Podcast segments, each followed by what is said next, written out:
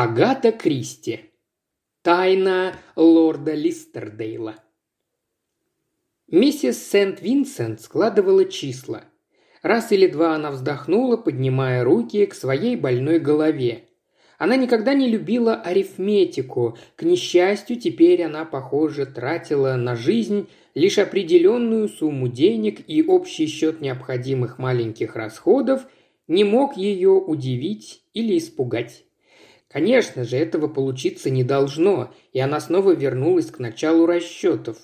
Она сделала пустяковую ошибку всего на один пенс, но все остальные цифры были правильными. В последние дни она страдала сильными головными болями. Миссис Сент-Винсент опять вздохнула, подняла голову и увидела, как открылась дверь, и в комнату вошла ее дочь Барбара.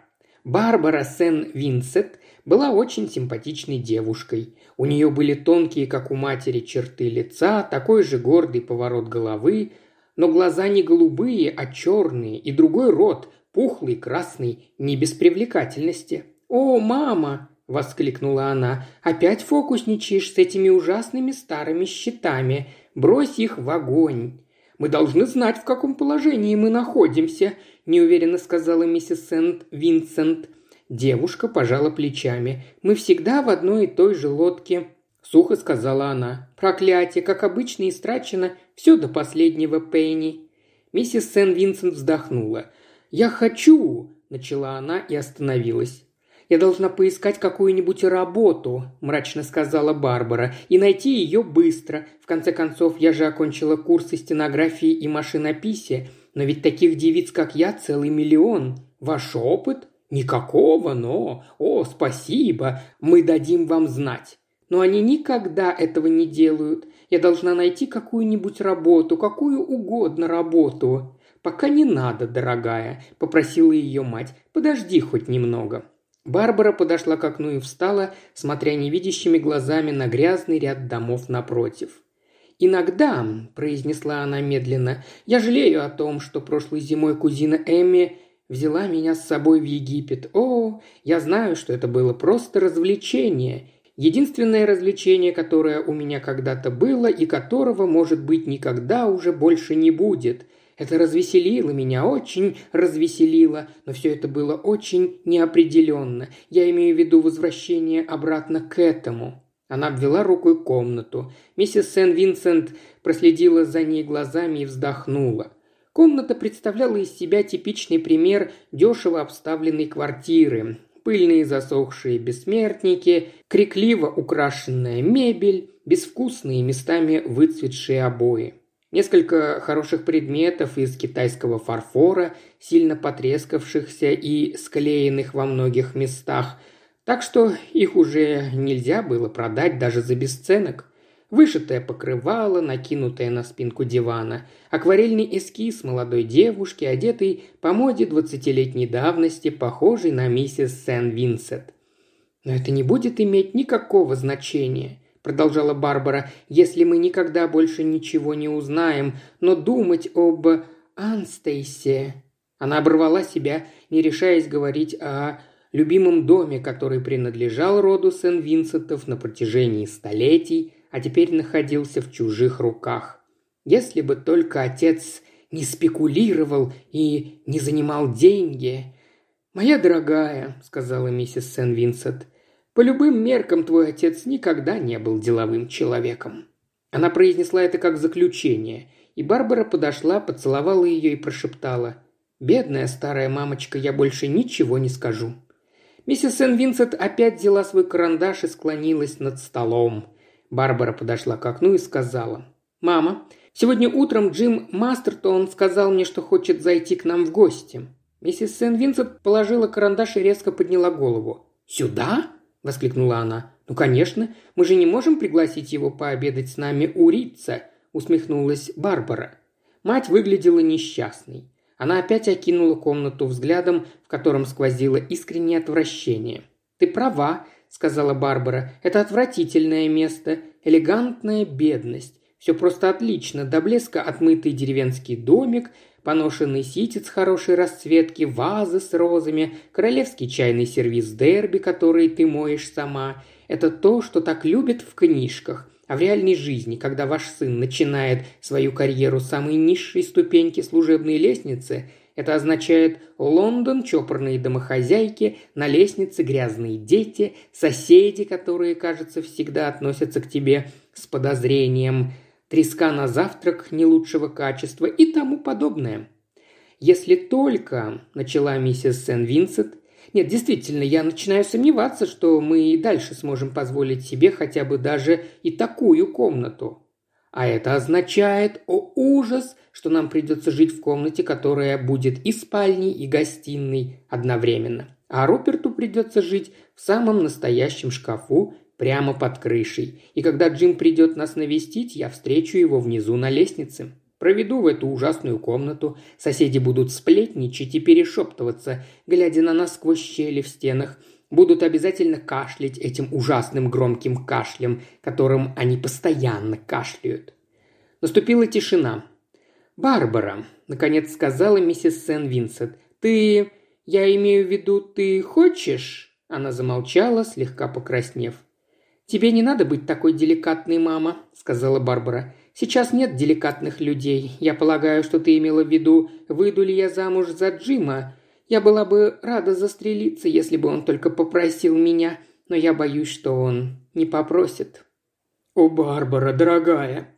«Это один из путей, указанных мне кузиной Эмми. Продвижение, как она пишет в последнем письме, в высшее общество. Я ему очень нравлюсь, но теперь он придет и увидит меня здесь. А он странный человек, ты знаешь, привередливый и старомодный. И я... Мне он даже больше нравится за это. Это напоминает мне Анстейс и деревню. Все это было сто лет назад, но это так, так, ох, я не знаю, так ароматно, как лаванда. Она рассмеялась, почти устыдившись своего пыла. Миссис Сент-Винсент заговорила очень искренне. Мне бы очень хотелось, чтобы ты вышла замуж за Джима Мастертона. Он один из нас, к тому же он очень богат, но это то, против чего я не буду слишком возражать». «Я знаю», — сказала Барбара. «Я так же, как и ты, устала от нужды. Но, Барбара, это не... Только из-за этого? Нет. Я поступаю правильно. Я... О, мама, разве ты не видишь, как я поступаю?» Миссис Сент-Винсент выглядела очень несчастной. Я хочу, чтобы он увидел тебя здесь, дорогая», — сказала она задумчиво. «О да», — сказала Барбара, — «мы же все-таки можем попытаться. В крайнем случае мы посмеемся над собой. Зачем так переживать? Извини, я, должно быть, выгляжу ужасной брюзгой. Развеселись, дорогая». Она обняла свою мать, поцеловала ее в лоб и отошла. Миссис Сен-Винсент бросила все свои финансовые дела и присела на неудобный диван. Мысли в ее голове крутились, как белка в колесе. Все могут говорить что угодно, но внешний вид играет для мужчин важную роль, однако только до помолвки. Потом он узнает, какая нежная, хорошая ты девочка. Молодые люди так легко перенимают тон своего окружения. Руперт теперь совершенно не похож на себя, но это не значит, будто я хочу, чтобы мои дети были высокомерными, ни капельки.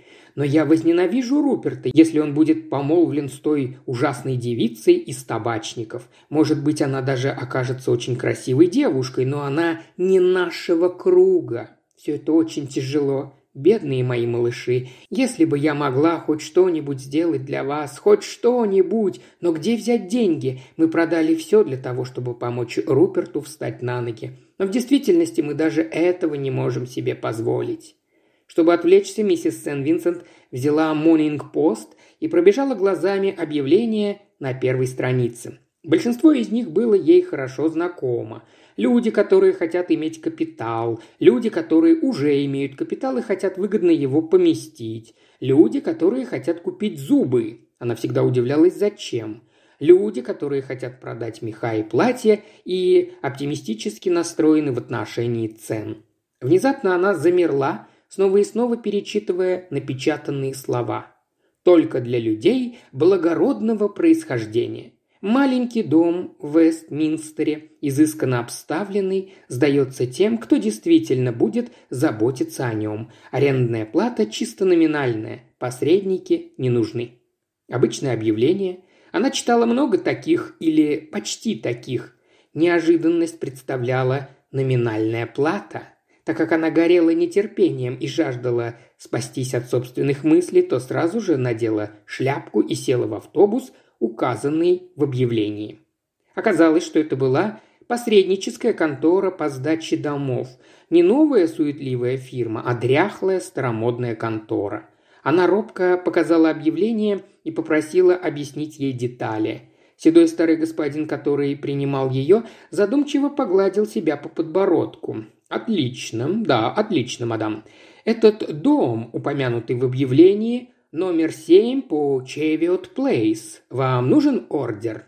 «Я бы хотела сначала узнать об оплате», – сказала миссис Сен-Винсент. «А, арендная плата. Точной суммы я сейчас вам не назову, но могу вас уверить, что она чисто номинальная». «Соображения о том, что есть чисто номинальное, могут различаться», – сказала миссис Сен-Винсент. Старый господин позволил себе усмехнуться. «Да, это старый трюк. Но можете мне поверить, это не тот случай. Возможно, две или три гинеи в неделю, не больше». Миссис Сен-Винсент решила взять ордер. Не потому, конечно, что для нее была какая-то возможность снять этот дом, но она должна была хотя бы просто увидеть его. Должно быть, в нем был какой-то существенный недостаток, если он сдается по такой цене. Но сердце ее дрогнуло, когда она взглянула на дом номер семь по Чевиот Плейс. Драгоценный камень, а не дом. Времен королевы Анны и в отличном состоянии. У дворецкого, открывшего дверь, были седые волосы, небольшие бакенбарды и задумчивое спокойствие архиепископа. «Доброго архиепископа», – подумала миссис Сен-Винсент. Он принял ордер с благосклонностью. «Да-да, мадам, я сейчас вам все покажу. Дом готов к заселению».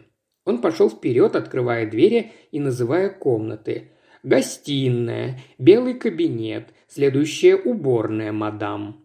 Все это было совершеннейшей мечтой. Вся мебель того времени, каждая вещь со следами употребления, но отполированная с нежной заботой. Большие ковры были прекрасных неярких расцветок. В каждой комнате стояли вазы со свежими цветами. Сзади дом примыкал Грин-парку. Весь угол излучал шарм старого мира.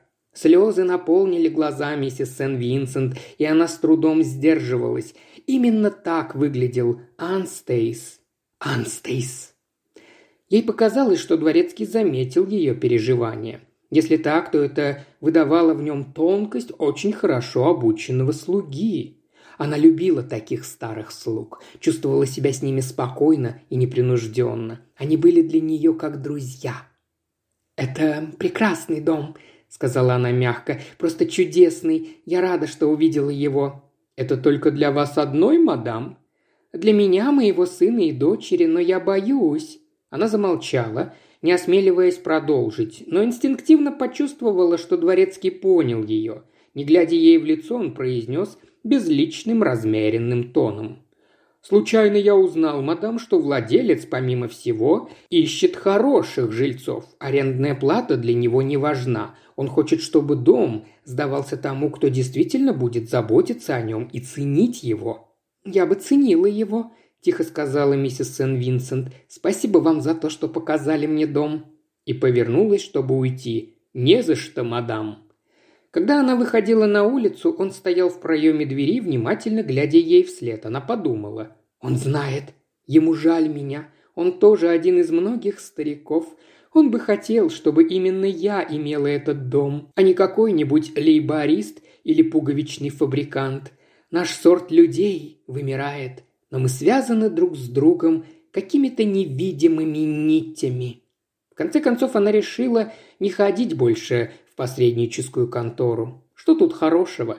Она может позволить себе эту плату, но тут нужно будет перейти на положение прислуги. В подобном доме придется быть прислугой. На следующее утро на ее столе лежало письмо. Оно было из посреднической конторы. В нем было написано, что ей предоставляется в аренду дом номер 7 по Чевиот Плейс за две гинеи в неделю на 6 месяцев и далее. Я предполагаю, что вы приняли во внимание тот факт, что слуги содержатся полностью за счет владельца дома. Это действительно уникальная возможность. Это была уникальная возможность. Она была так поражена этим, что даже прочитала письмо вслух. Град вопросов последовал за этим, и ей пришлось описать ее вчерашнюю поездку. «Скрытная маленькая мамочка!» – вскричала Барбара. «Все это действительно так изумительно?» Руперт прочистил горло и приступил к перекрестному допросу. «Что-то за всем этим стоит. Если вы хотите знать мое мнение, то все это подозрительно, очень подозрительно».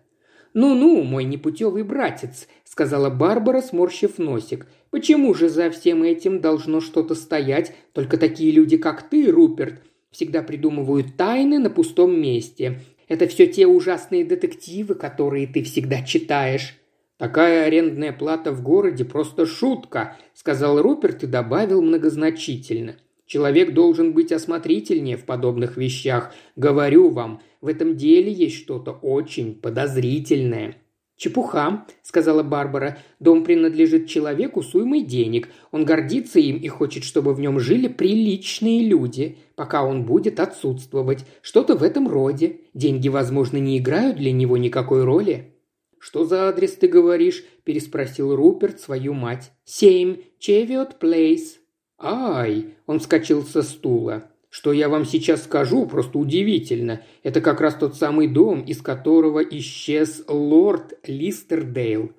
«Ты уверен?» – спросила миссис Сен-Винсент с сомнением. «Абсолютно. У него было много других домов в Лондоне, но этот был одним из тех, где он жил. Однажды вечером он вышел из него, сказав, что собирается в клуб – но никто его уже больше никогда не видел. Никто не знает, почему он так внезапно исчез. Предполагают, что у него должны были быть дела в Восточной Африке или еще где-то вроде того. Наверное, из-за этих дел его и убили в этом доме.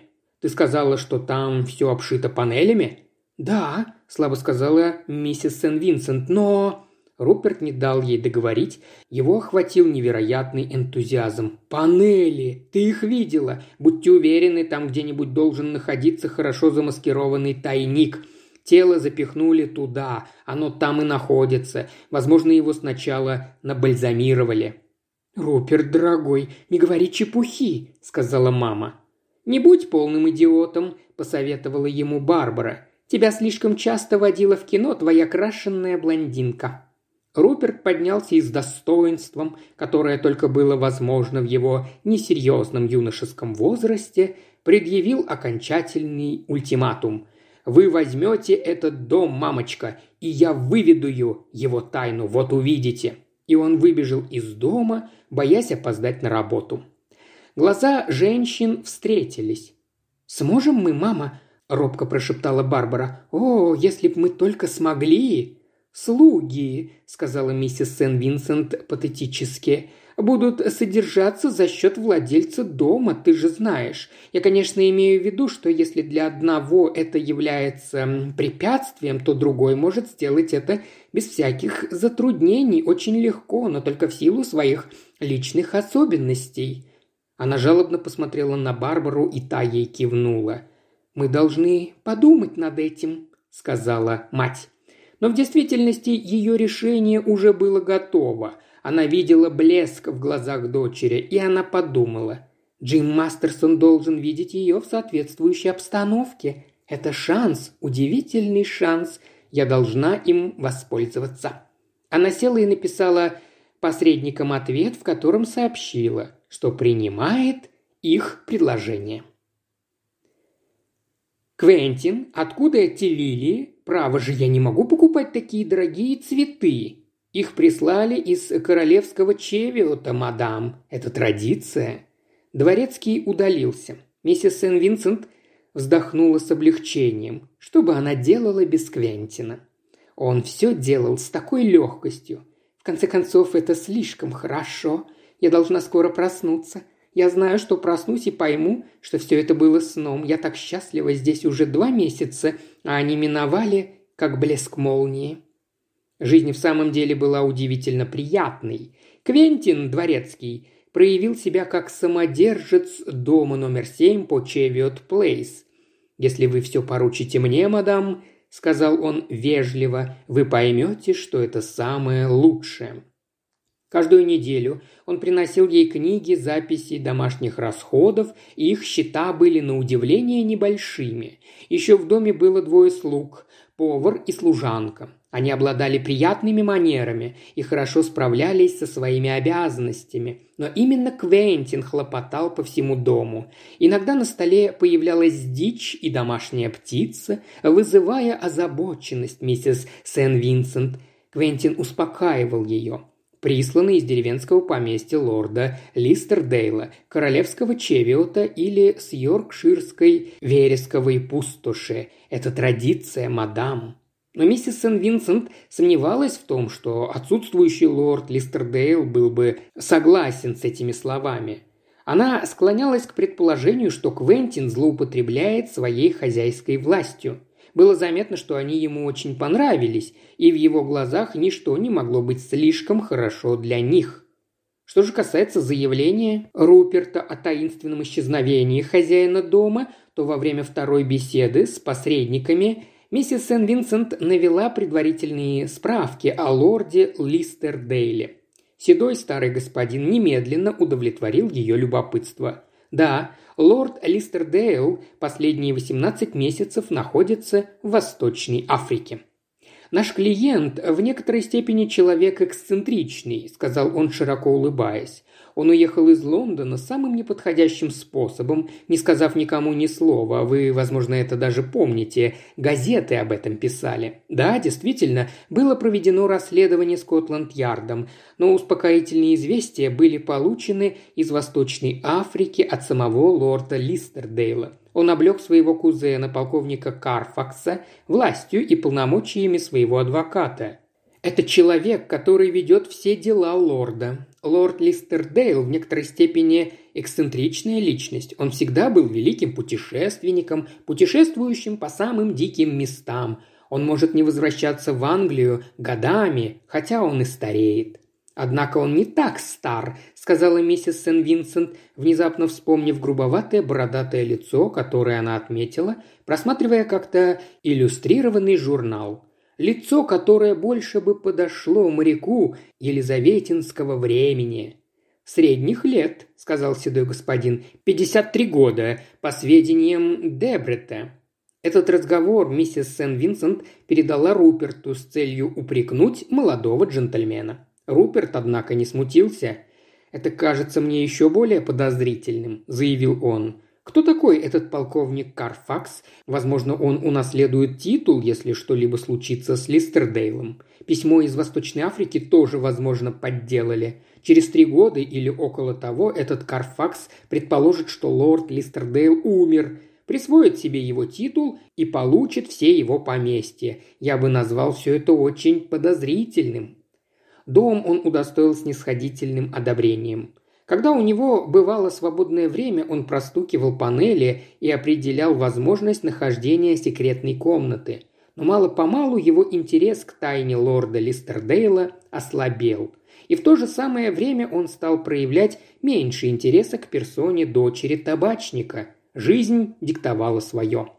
Барбаре дом принес полное удовлетворение.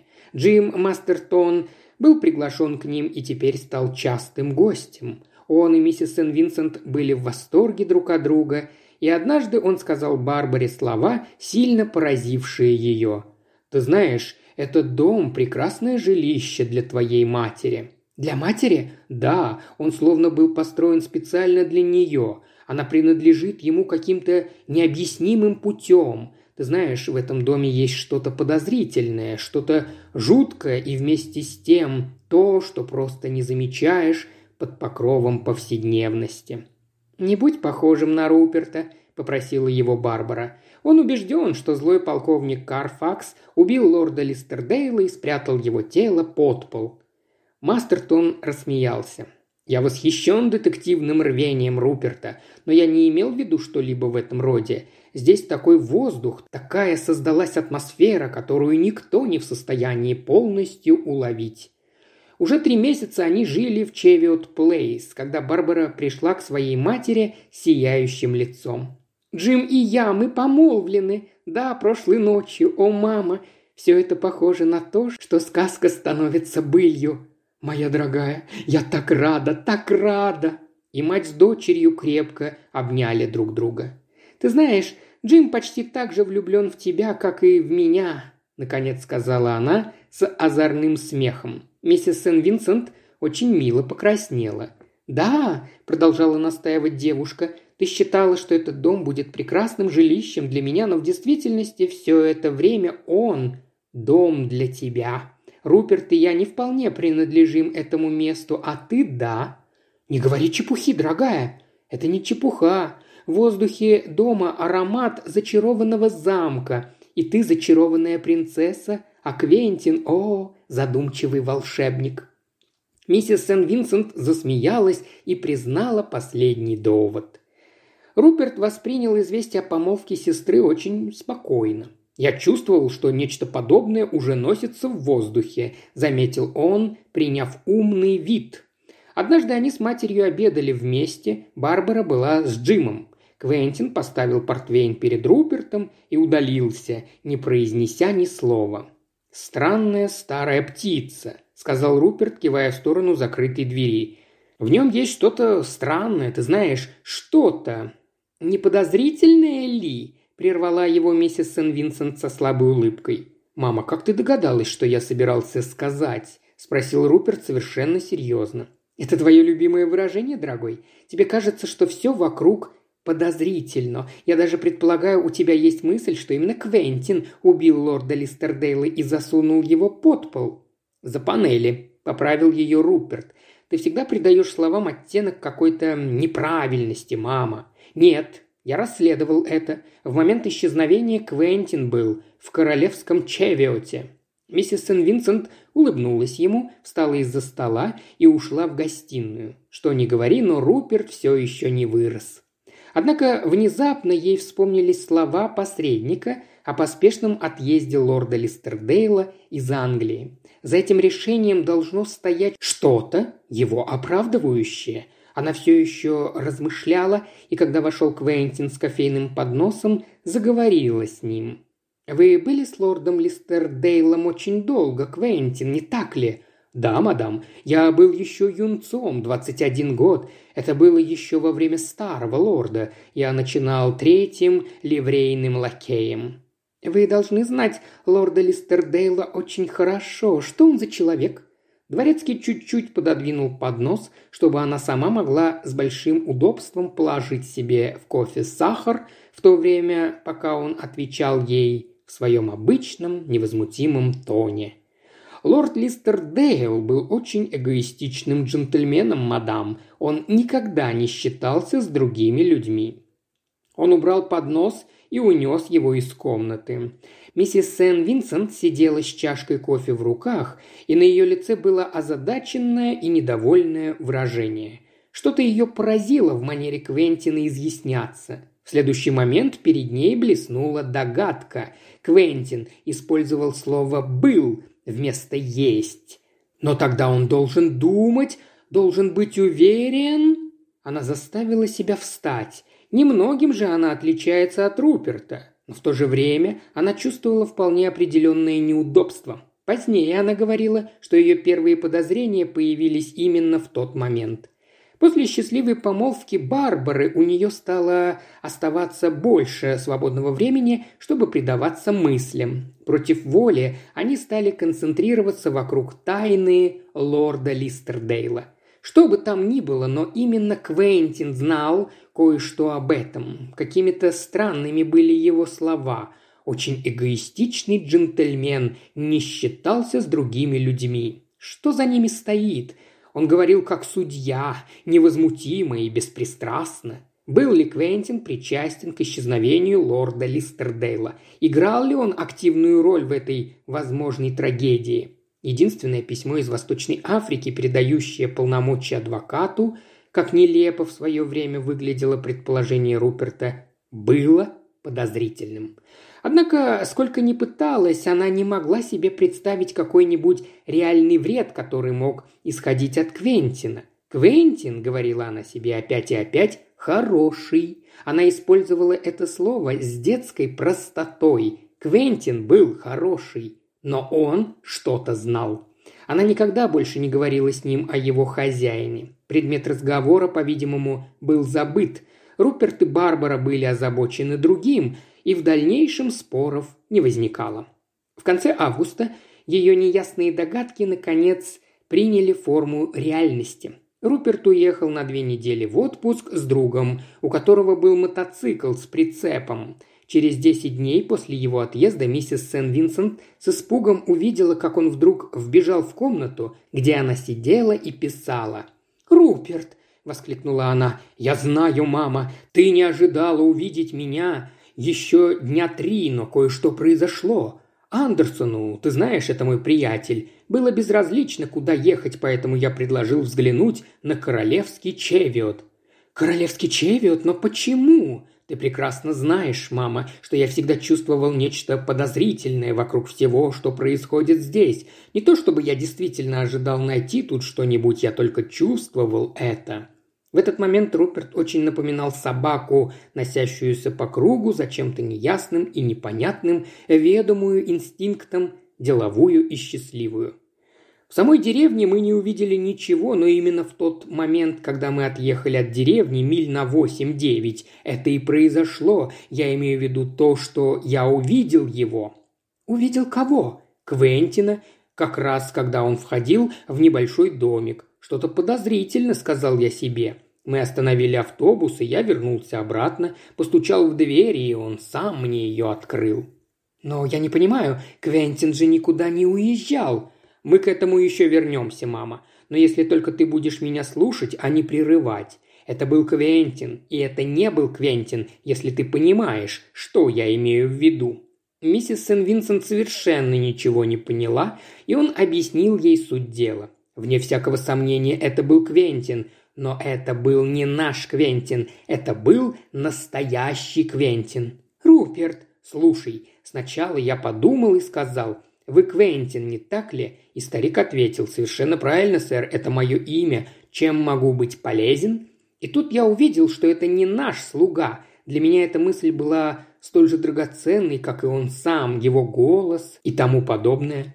Я задал несколько вопросов, и все впустую. Старикан не имел никакого понятия о том, что у нас тут творилось. Он был дворецким у лорда Листердейла, ушел на пенсию и получил этот домик как раз в то время, когда, как предполагалось, лорд Листердейл уехал в Африку. Ты сама понимаешь, к чему это нас приводит. Этот человек самозванец, он играет роль Квентина для каких-то своих целей. Моя теория заключается в следующем – он приехал в город в тот вечер, заявил, что хочет быть дворецким у лорда Листердейла, а сам убил его и спрятал тело за панелями. Это старый дом, и будь уверена, тут обязательно должны быть тайники. «Опять ты об этом?» – резко прервала его миссис Сен-Винсент. «Я просто не могу больше этого выносить. С какой стати он должен был это сделать? Почему он его должен был убить? Вот, что я хочу от тебя услышать. Если же он совершил подобное, во что я ни на минуту не верю, то какие причины его на это толкнули? Ты права, сказал Руперт. Мотив – это важное обстоятельство. Но я уже произвел расследование. У лорда Листердейла было много собственных домов. В последние два дня я открыл, что практически все эти дома за последние 18 месяцев были сданы людям, похожим на нас, практически за номинальную плату и с условием, что слуги должны оставаться в доме. В этом случае сам Квентин, вернее, человек, называющий себя Квентином, служил в этих домах некоторое время в качестве дворецкого. Все это наводит на мысль, что в одном из домов должно было что-то остаться, драгоценности или бумаги, спрятанные лордом Листердейлом, а вся эта шайка не знала, в каком именно. Я имею в виду шайку, но, может быть, этот малый Квентин работает в одиночку? Это... Миссис Сен-Винсент твердо оборвала его. «Руперт, подожди хоть минутку. У меня от тебя голова пошла кругом. Во всяком случае, все, что ты говоришь, чепуха, и шайки, и спрятанные бумаги». «Может быть, и другая версия», – согласился Руперт. Этот Квентин мог быть человеком, которому лорд Листердейл чем-то навредил. Настоящий дворецкий поведал мне длинную историю о человеке, которого зовут Сэмуэль Лоу, Он был садовником, примерно того же роста и сложения, как и сам Квентин. У него был зуб на Листердейла. Миссис Сен-Винсент вздрогнула. «Не считался с другими людьми». Эти слова возникли в ее сознании во всех их непривлекательности, усугубив подозрение. Слова скупы, но что должно за ними стоять? В тяжелой задумчивости она с трудом слушала Руперта.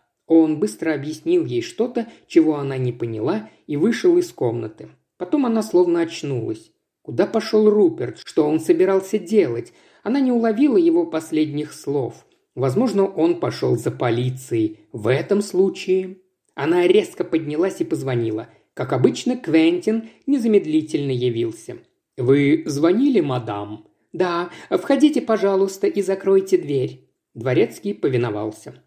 Миссис Сен-Винсент некоторое время молчала и с серьезностью изучала его. Она думала, он был добр ко мне, никто не знает, как добр, дети никогда этого не поймут. Дикая история Руперта может целиком оказаться бессмыслицей, но с другой стороны, может в ней что-то есть, кто знает, никто. И правда, и неправда. Я рискну, обязательно рискну с собой за его доброе имя». Покраснев, миссис Сен-Винсент заговорила срывающимся голосом. «Квентин, мистер Руперт только что вернулся. Он был в королевском Чевиоте. Это деревня недалеко отсюда». Она замолчала, отметив, как он вздрогнул на мгновение и не смог этого скрыть, и подумала. Он, кажется, знает. Да, он знает. «Он видел там кое-кого», – продолжала она, выделив последние слова. После мгновенной дрожи Квентин опять принял свою обычную невозмутимую манеру держаться, но его глаза остро и внимательно смотрели ей прямо в лицо. В них было что-то такое, чего она до сих пор не замечала. Это были глаза мужчины, а не слуги. Поколебавшись минуту, он произнес голосом, который тоже как-то неуловимо изменился. «Зачем вы рассказываете мне это, миссис Сен-Винсент?» Она не успела ответить, так как в это время дверь распахнулась настежь, и в комнату ворвался Руперт. С ним вместе вошел средних лет человек, полный достоинства, с небольшими бакенбардами, похожий на задумчивого архиепископа. «Квентин!» «Он здесь!» – сказал Руперт. «Настоящий Квентин. Я держал его на улице в такси. А теперь, Квентин, посмотрите на этого человека и скажите, это Самуэль Лоу?» Для Руперта это был момент триумфа, но он недолго торжествовал, почти тут же почувствовав, что что-то не так.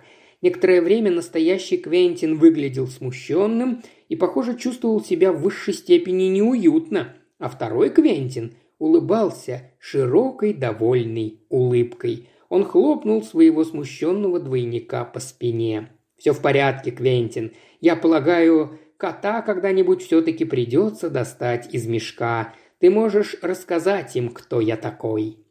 Полный достоинства незнакомец выпрямился. «Сэр, это», – провозгласил он тоном полным упрека, – «это мой хозяин, лорд Листердейл, сэр». В следующую минуту события развивались так. Во-первых, сокрушительный удар был нанесен петушинной самоуверенности Руперта. Он еще не понял, что происходит, и рот его еще был открыт под воздействием шока, но услышал, как его мягко выпроваживает из комнаты дружелюбный, но довольно-таки фамильярный голос. «Все в порядке, мой мальчик. Хорошо еще, что кости целы, но я хочу поговорить с твоей матерью. Ты хорошо потрудился все выведал про меня». Руперт вышел и встал перед закрытой дверью, ожидая чего-нибудь появления. Настоящий Квентин стоял рядом с ним, и из уст его струился поток любезных объяснений, а в комнате лорд Листердейл стоял напротив миссис Сен-Винсент. «Позвольте мне все вам объяснить, если я только смогу. Всю свою жизнь я был дьявольски эгоистичным человеком, и однажды я понял это. Я понял, что для того, чтобы изменить себя, я должен попытаться хоть немного быть альтруистом. Я представлял из себя совершенно необыкновенного дурака, поэтому свою карьеру начал тоже необыкновенно. Я делал ненужные подписки, но чувствовал, что мне надо совершить что-то, что-то лично. Я всегда сочувствовал классу обедневших дворян, классу, который не умеет просить и который страдает молча. Я был собственником многих домов, и у меня появилась идея сдать все эти дома людям, которые в них нуждаются и которые бы ценили их. Молодые пары, начинающие свой жизненный путь, вдовы с сыновьями и дочерьми, которые тоже начинают самостоятельную жизнь. Квентин был для меня более чем дворецким, он был моим другом. С его согласия и при его помощи я в этом деле использовал его внешность. У меня всегда был актерский талант. Эта идея пришла мне в голову как раз в то время, когда я однажды ночью шел в клуб. Я повернулся и пошел обратно для того, чтобы обсудить ее с Квентином. Когда же после моего исчезновения поднялась суета, я устроил, чтобы от меня из Восточной Африки пришло письмо. В нем я давал подробные инструкции своему кузену Морису Карфаксу. Пожалуй, вот и все, но это очень длинная история. Он окончил очень неуверенно и с мольбой во взгляде, обращенном к миссис Сен-Винсент. Она стояла очень прямо и встретила этот взгляд спокойно.